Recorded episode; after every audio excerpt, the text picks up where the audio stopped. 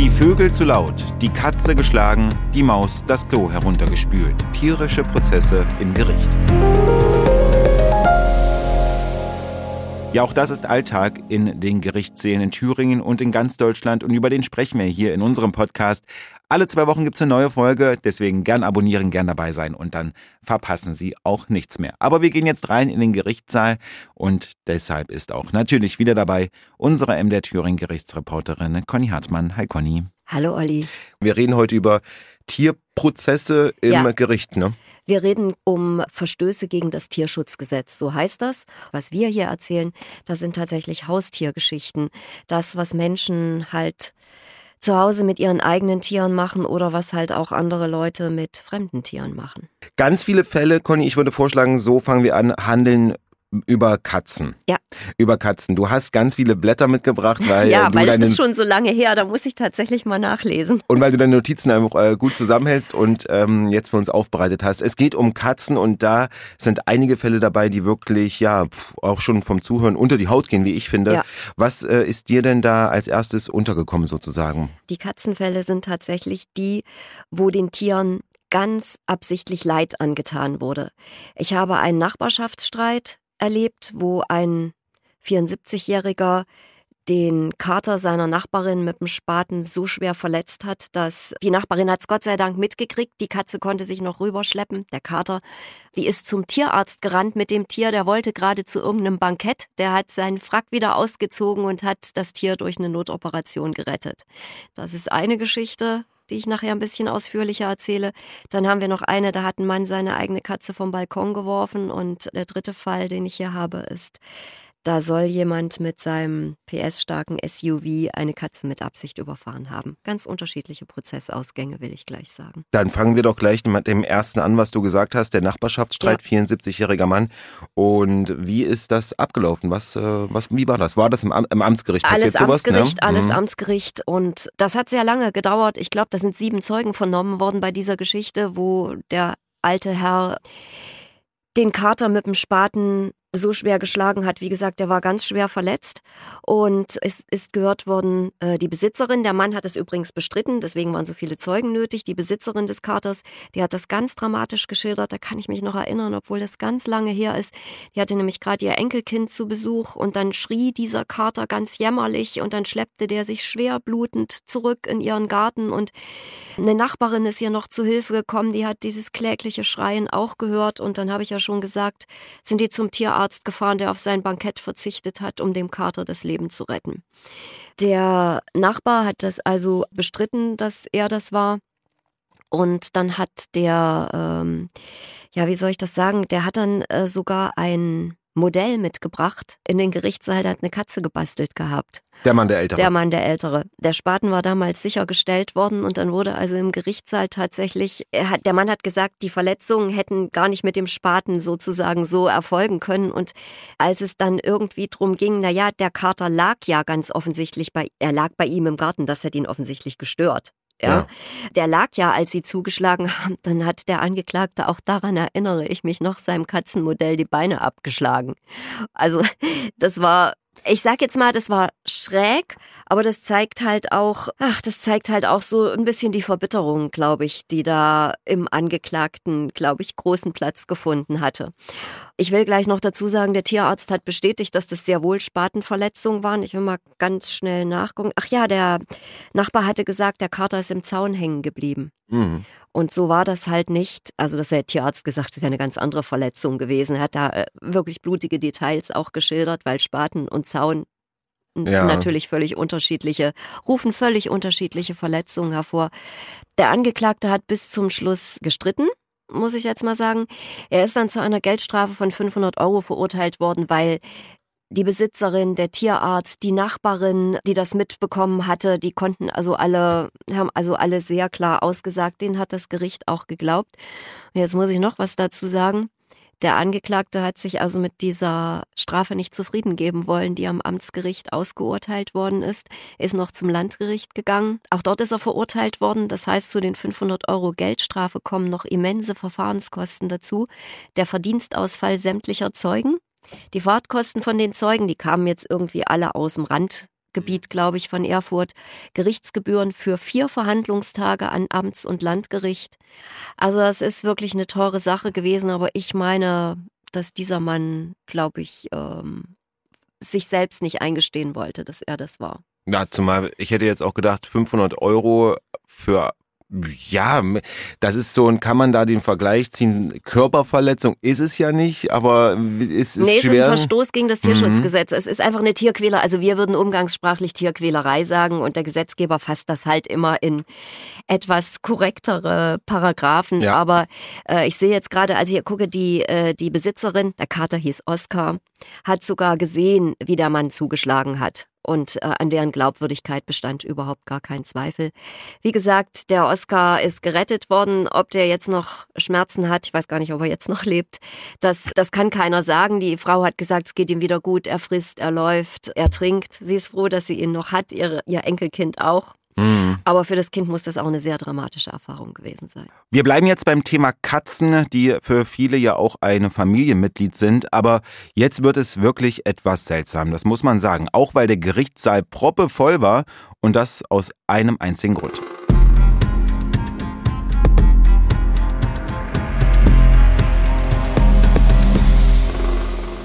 Da ist eine Baustellenampel da steht eine Schlange mit Autos dran und als die Ampel grün wird, soll einer mit seinem SUV volles Rohr auf eine Katze zugehalten haben, die auch erwischt haben. Und die Frau, die in dem dritten Auto dahinter saß, die war vom Tierschutzverein, die hat die äh, Katze ganz schnell noch mitgenommen und hat sie in eine Tierklinik gebracht und dort musste die Katze aber eingeschläfert werden. Der Fall ist nicht gut ausgegangen. Und die Frau hat natürlich Anzeige erstattet und es gab nicht nur diese Frau, die die schwer verletzte Katze aufgesammelt hat, die sie wohl auch hat noch wegfliegen sehen, diese Katze. Also die wusste, das ist gerade passiert. Es gab auch noch zwei junge Männer, die das genau beobachtet hatten. Ich kann mich auch noch an diese Verhandlung erinnern. Da war nämlich dieser kleine Saal im Amtsgericht rammelvoll. Die waren ganz, waren mindestens 30 Leute da, die passten gerade so rein. Warum? Auf den Jacken stand Tierschutz. ich wollte gerade sagen, es ist natürlich. Es waren so äh, viele ja. Leute da und es war, es war kalt, dass der Garderobenständer zusammengebrochen ist. Das sind so Sachen, an die kann man sich halt erinnern. Ja, also da hieß es, äh, der Angeklagte sei mit Rohheit auf diese Katze zugefahren. Ja. Und der hat das bestritten. Und dann gab es diese beiden Zeugen, diese beiden jungen Männer, die gesagt haben, die Ampel wurde grün, die Baustellenampel, und der ist mit Vollgas auf die Katze zugefahren. Die haben alle gesagt, er saß allein im Auto.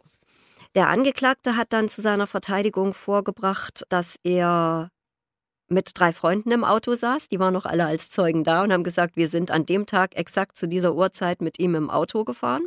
Okay.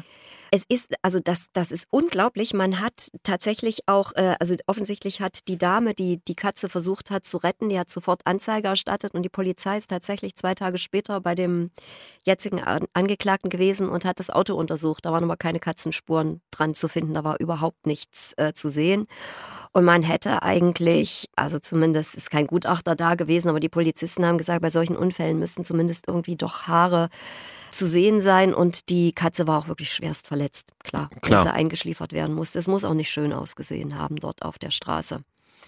Und das ging. Wollte ich mich gerade sagen, bis jetzt äh, hätte ich ja gleich gedacht, Mensch, was für erstens ein Pech, weil man soll ja im Auto auf kleinere Tiere zuhalten. Natürlich mhm. nicht mit Vollgas drauffahren, mhm. das ist klar. Mhm. Und natürlich was für ein Pech äh, für den Angeklagten, dass da eine Tierschützerin äh, zwei Autos neben hinten dran saß. Aber jetzt ja. durch diese Freunde, die sagen, nö, wir waren da mit nee, dabei und äh, die, die haben sich, mh. die haben sich zwar ein bisschen widersprochen, wer wo saß im Auto. Das haben natürlich die Mitglieder des Tierschutzvereins mit, kommentiert mit oh schlecht abgesprochen.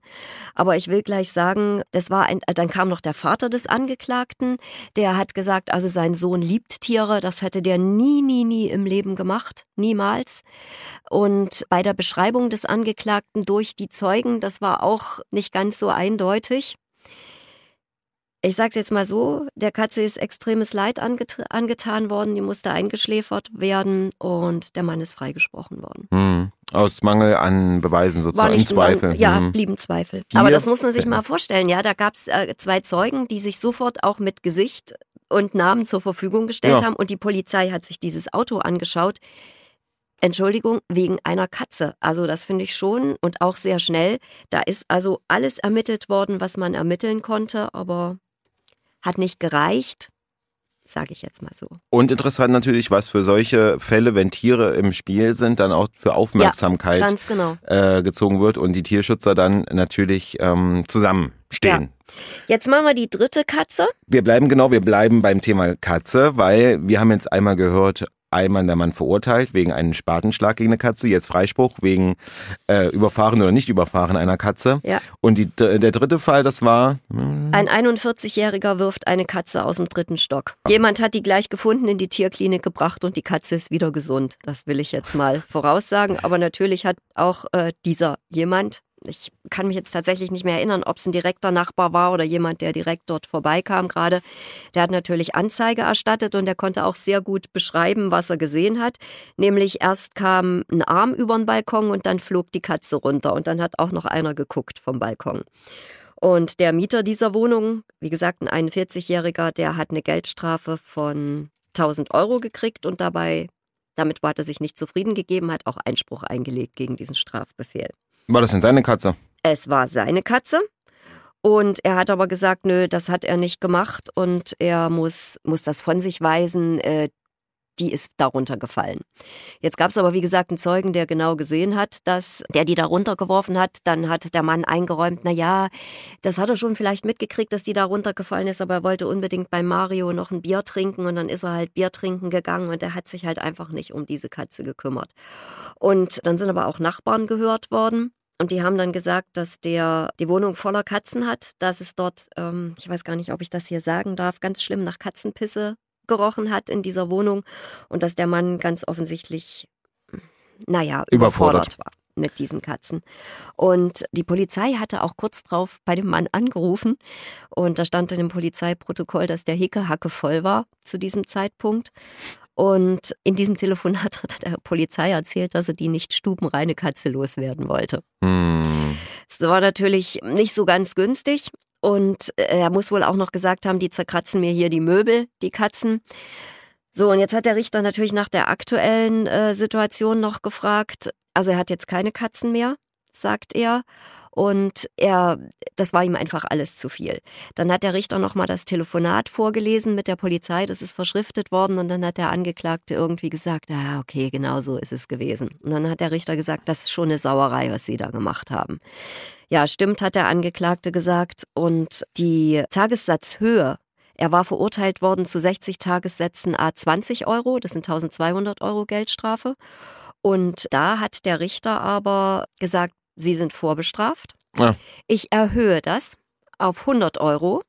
Das ist wieder so diese klassische Grenze. Das wird dann ins polizeiliche Führungszeugnis eingetragen. Alles, was höher als 90 Tagessätze ist. Und es gibt Jobs, da musst du eins vorlegen.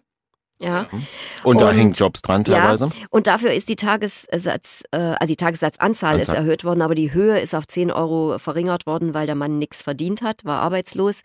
Jetzt zahlt er nur 1000 Euro, aber er hat halt den Nachteil äh, mit diesem polizeilichen Führungszeugnis und vor allen Dingen, das hat der Richter auch gleich noch gesagt, Sie wissen, wenn Sie es absitzen müssen, sitzen die 100 statt 60 Tage im Gefängnis. Und der Mann hat dann schon so ein bisschen so, also er war froh, dass er das alles hinter sich hatte und ich hatte auch so den Eindruck, okay, der hat die Situation erkannt und abgeschafft und also, dass er noch mal eine Katze vom Balkon wirft, ist nicht zu befürchten, weil er hatte keine mehr zu Ab dem Zeitpunkt. Zu dem Zeitpunkt nicht, aber zuvor hatte er viele Katzen oder naja, wie kann man viele das sagen? nicht zwei, drei oder ah, okay. vier, da waren sich die Nachbarn nicht sicher. Also es war jetzt nicht völlig überdimensioniert, aber er sprach von zwei.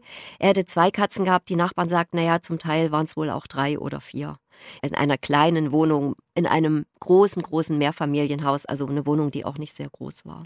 Ich bin etwas erstaunt, weil wenn wir jetzt sagen, okay, der Mann bekommt äh, um die 1000 Euro Geldstrafe, der erste, den wir hatten, mit einem Spaten geschlagen, eine Katze 500 Euro. Ja, das, das ist, ist, natürlich äh, da, dann der erste war nicht vorbestraft, mhm. überhaupt nicht vorbestraft und der hat dann eine geringere Tagessatzanzahl auch bekommen. Und der hatte auch eine ganz kleine Rente, nur der Mann, erinnere ich mich. Und hier ist definitiv, also der hatte ganz viele Vorstrafen. Nicht Tierschutzgesetz, aber viele andere. Da sagt man halt, der ist gerichtserfahren, der darf sich eigentlich nichts mehr zu Schulden kommen lassen. Deswegen ist die Tagessatzanzahl hier deutlich höher gewesen.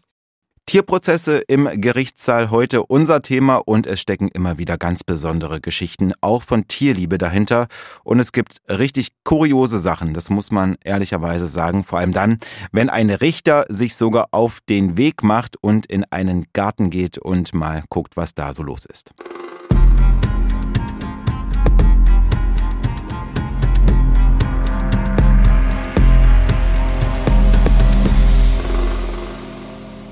Wir sind jetzt wieder im Zivilgericht. Also es geht nämlich um den Lärm, den Papageien machen oder machen dürfen. Was ist ortsüblich? Und wenn du dich erinnerst, wir haben schon mal was gehabt, da hat jemand verbotene Medikamente für Agaporniden verkauft. Mhm. Und ich wusste, was Agaporniden sind, nämlich aus diesem Prozess. Das ist nämlich eine Papageienart. Ja, das Und, haben wir mal nachgeguckt, genau. Ja. Kann ich mich erinnern, können Sie gerne nachhören. Das war eine der ersten Folgen. Ja. Äh, aber du hast so schnell einge, du bist so schnell reingegangen und hast gesagt, so ortsüblich. Äh, ja, also ich, ich sag Ich würde vorschlagen, wir, genau, wir sagen nochmal äh, den Fall. Worum geht's denn da? Amtsgericht Erfurt, ein Erfurter Ortsteil, also eher am Rande von Erfurt und eine Frau, die, oh, Dutzende von Kolibris, Papageien und Wellensittiche hält. Ah, und verschiedene Sittiche, Rosellas, rosa Kakadus, Graupapageien und die Agaporniden.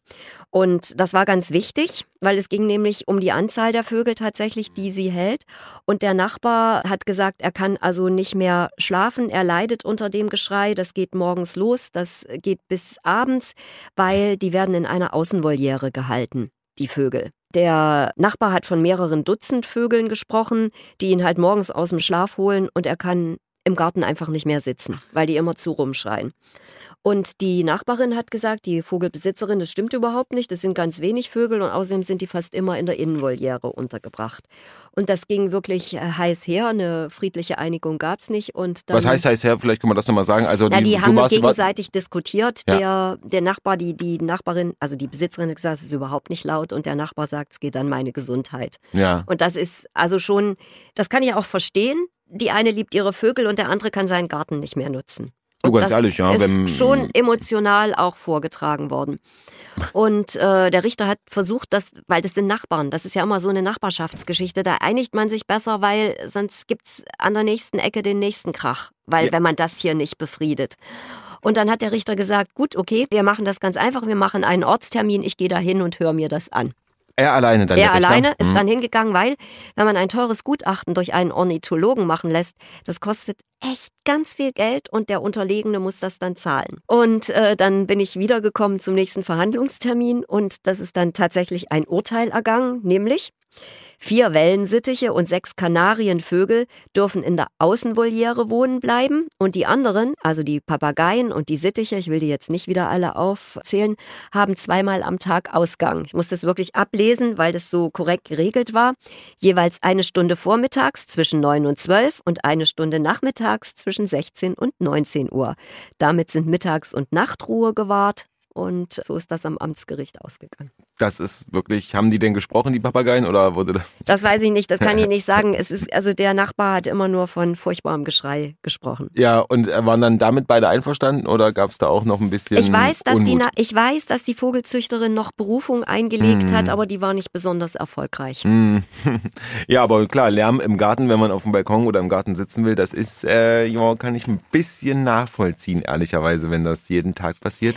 Und wahrscheinlich kommt dazu, wenn die noch im Ortsteil oder am Ortsrand von Erfurt wohnen, dann ist es ja eher städtisch. Auf dem Dorf wäre das vielleicht weniger das Problem. Ja, aber es ist eher dörfliche Umgebung gewesen mhm. und darum ging nämlich der Streit. Was, was ist ortsüblich? Ja. Was ist ortsüblich? Aber ortsüblich war genau das, was ich eben vorgelesen habe. Es ist der Alltag im Gericht und es ist wohl Alltag in den Gerichtssälen in ganz Deutschland. Manchmal zum Schmunzeln, manchmal zum Kopfschütteln, ab und zu sehr, sehr kurios, gerade bei Tieren, wo ja auch immer viel Liebe dabei ist. Und wir wollen zum Schluss darüber sprechen, wie eine liebevolle Frau, die wirklich ihre Tiere geliebt hat, Teil einer kuriosen Geschichte war.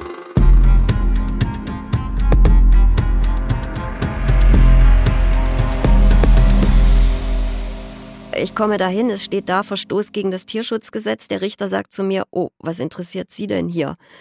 Ich sage, Tierschutzgesetz? Oh, sagt er, hoffentlich sind Sie nicht enttäuscht.